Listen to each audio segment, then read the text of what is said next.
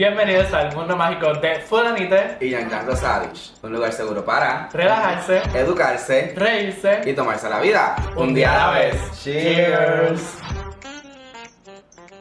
Bueno, Chiqui, ¿qué tenemos preparado para este episodio? Hoy tenemos un episodio diferente Ajá. porque contamos con nuestro primer invitado. Yes. Y como ustedes saben que esto es un mundo mágico, pues ustedes solamente hasta el momento han conocido solamente el jardín, pero hoy, gracias a la invitación de grandes eventos, nos movimos hacia otro lugar de este mundo mágico que se llama Monkey Do Studio. Y ahí estuvimos con Ian Yanni, un cantante puertorriqueño que está firmado por Fido, del dúo Alexis y Fido. Él, estaba hablando con él, este, nos compartía que lanzó recientemente su nueva música y se llama Restart. su tercer sencillo. Pero ¿saben qué? No les vamos a contar mucho más. Chequear la entrevista. Hola, estamos aquí tu host favorito, Y Fulanite. Giancarlo Rosadic. Y hoy tenemos un episodio súper especial porque estamos con un súper talento con nosotros, Ian Yanni. ¡Eso! Antes de empezar, Ajá. Quiero que ustedes sepan que es nuestro primer invitado en el mundo mágico. Yes. Así que esperen muchas cositas como esta porque venimos a darle otra Estábamos locos de tener invitados y se nos dio. Sin Así planificarlo mucho, se nos abrió la oportunidad y qué bueno que eres el primer invitado porque yo creo que tu historia puede inspirar a muchas personas que nos siguen. Qué brutal. Hacho, estoy agradecido de eso. Primero. Duro, el primero. que, Cuéntanos, Ian. Eh, estábamos hablando ahorita detrás de cámara que comenzaste en neurociencia. Mi curiosidad es cuando se te da la oportunidad de, de cantar, de hacer tu carrera artística, ¿se te hizo difícil hacer el cambio de quitarte de neurociencia y irte de lleno a la música? Eh, no, no, realmente no, te voy a hablar claro. Es que como que, toda- gracias a Dios, toda mi familia eh, estaba como en la misma línea y me apoyaron. Pero, pero sí, fue bastante, o sea, sencillo dentro de todo. Estabas claro que tu sueño era... Exactamente, estaba súper claro de eso, sí. Y entonces, eh, sé que comenzaste por pop, ahora te vas por lo urbano. Cuéntanos por qué, por qué decides ese cambio.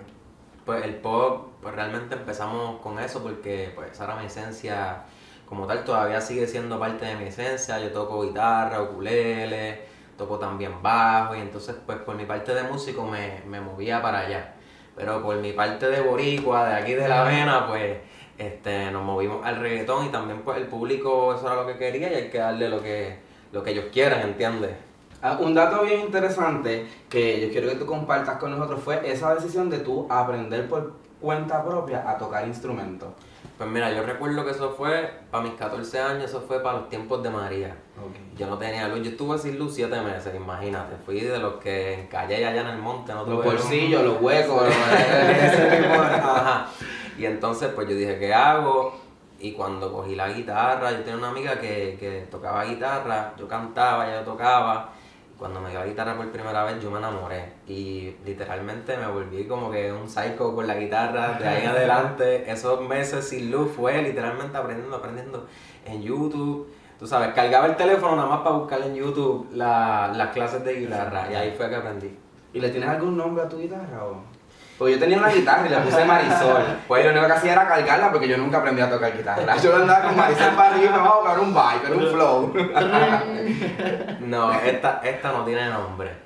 Ahí tengo como cuatro guitarras más que esas sí le he puesto nombre porque son más viejitas. Esta es más nueva y no le he puesto nombre todavía. Ok, Pero ya que me lo mencionaste, lo tengo que hacer. Ya saben. Tengo que poner nombre. ¿Sabes? Hay algo que hemos hablado en el podcast que creo que tú lo tienes. Y, y una vez hablamos de que muchas veces las oportunidades llegan, pero hay que estar preparados para, para agarrar la oportunidad y pues dar ese despegue. Y creo que esto que tú haces de aprendiste por YouTube y de- creo que desde pequeño estás tocando, te preparó para lo que estás haciendo ahora. Eh, ¿Cómo tú crees que eso mismo, ¿cómo tú crees que, que, que te preparó y cómo tú crees que hubieran sido las cosas si no hubiera pasado de esta manera?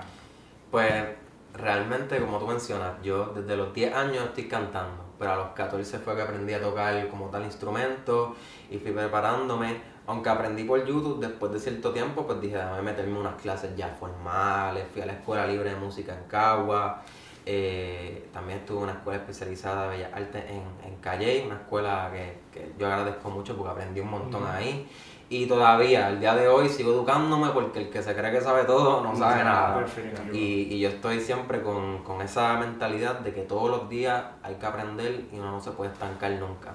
Dicen por ahí que cuando uno deja de aprender es que uno empieza a envejecer. Eso es así. Eh, y entonces, este cambio de, de pop a urbano, ¿qué otros géneros te gustaría explorar?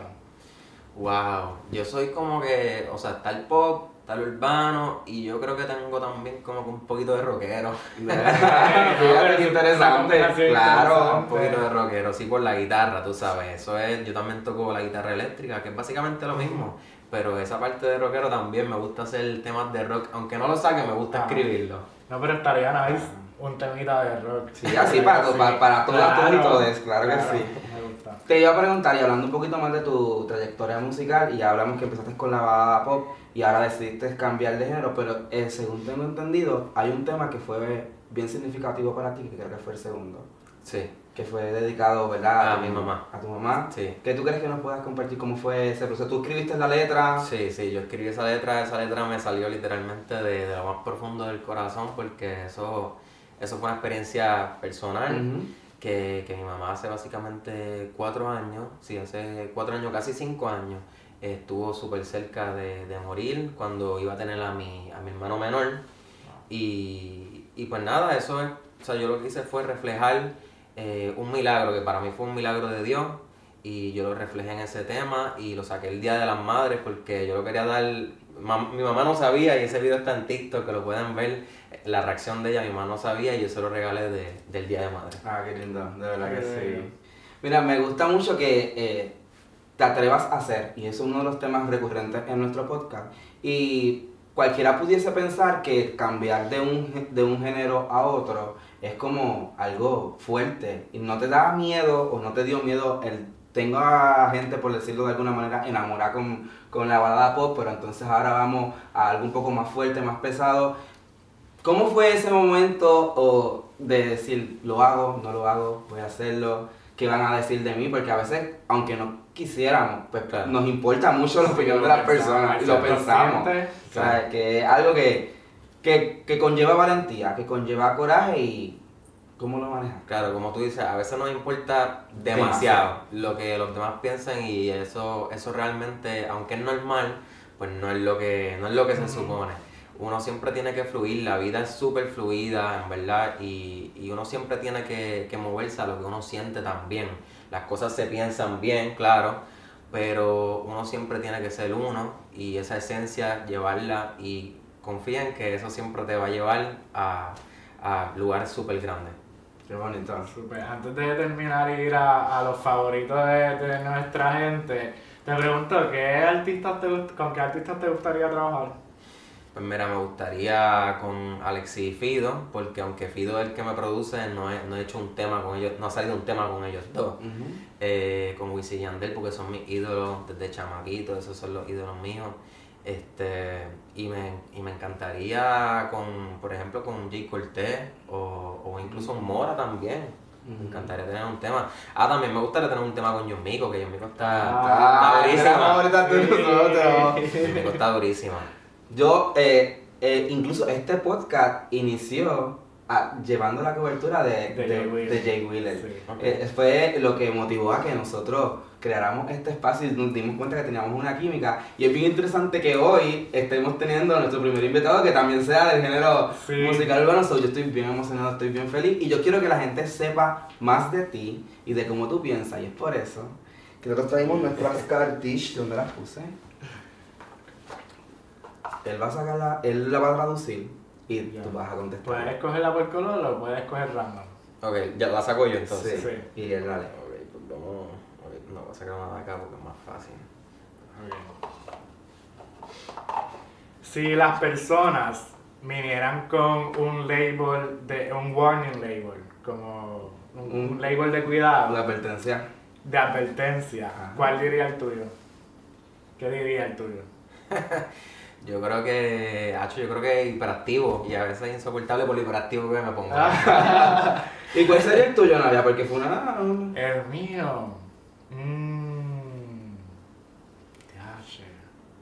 Creo que demasiado creativo. Y hay gente que a veces no puede manejar eso, ¿verdad? Como que le Sí. molesta. Pues yo diría perfeccionista.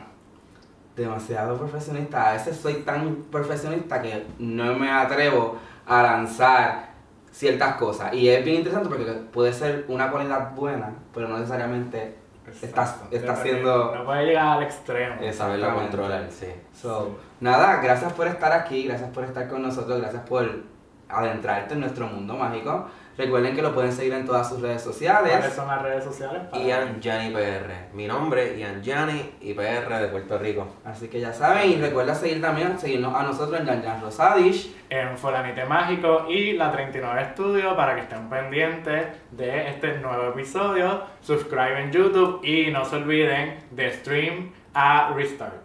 Ya. Bueno. Y recuerden tomarse la vida un día a la vez. Bye. Bye. Bueno, y esperamos que hayan disfrutado de la entrevista. Nosotros la pasamos súper. Sí, me encantó la experiencia eh, desde el trato allí en el estudio. Estuvimos con el dueño del estudio, del estudio nos dio un tour. eh, la, eh, la producción de grandes eventos, el equipo de, de producción de ellos, espectacular. Nos trataron como reyes. Y del artista que se sinceró y nos compartió su Sí. historia. eh, Eh, fue súper. Sí, eh, me gustó mucho que fue una persona eh, bastante humilde, nos trató súper, todo el mundo ahí nos trataban súper bien. Yo me sentía allí estrella. La verdad. real, real. O sea, yo sentía que llevaba años haciendo esto. que nos estaban esperando y que llegó el sí. mundo mágico, qué bueno, están aquí. No, verdad, eso, eso inspira y motiva a uno seguir hacia adelante. Claro. Y así como Ian nos compartió que empezó desde temprano en la música y no se ha rendido, pues aquí estamos nosotros dándolo Sí. todo. y- Me encantó esa parte, ver mientras nos contaba eh, y poder unir con otros, eh, como vieron en la entrevista, con otros episodios. Esa parte de él que desde pequeño canta, pero luego empieza a aprender instrumentos y ahora mismo toca varios instrumentos. Y cuando le llegó la oportunidad, la pudo tomar. Sin Ujú. importar lo que estaba estudiando o haciendo en ese momento, pudo tomar la, la, la oportunidad de seguir su carrera musical. Porque como hemos dicho antes y como en la entrevista recalcamos, uno tiene que estar preparado para cuando lleguen las oportunidades. Y creo que eso es parte como del mensaje que podemos agarrar de, de esta entrevista. Ujú. Eh, además de que los sueños se cumplen, eh, pues que hay que estar preparado y hay que trabajar para ellos para cuando llegue esa oportunidad. Están listos. Sí, exacto. Bueno, y nada, yo creo Ya que... Vamos a cerrar este episodio especial. Creo que todo estuvo eh, en la entrevista. Eh, gracias por verla, por quedarte hasta aquí hasta el final. Y sabes que nos sigues en la 39 Studio, Fonanite Mágico. Jan Jan Rosadish. Y recuerda vivir la vida Un día a la vez. Cheers.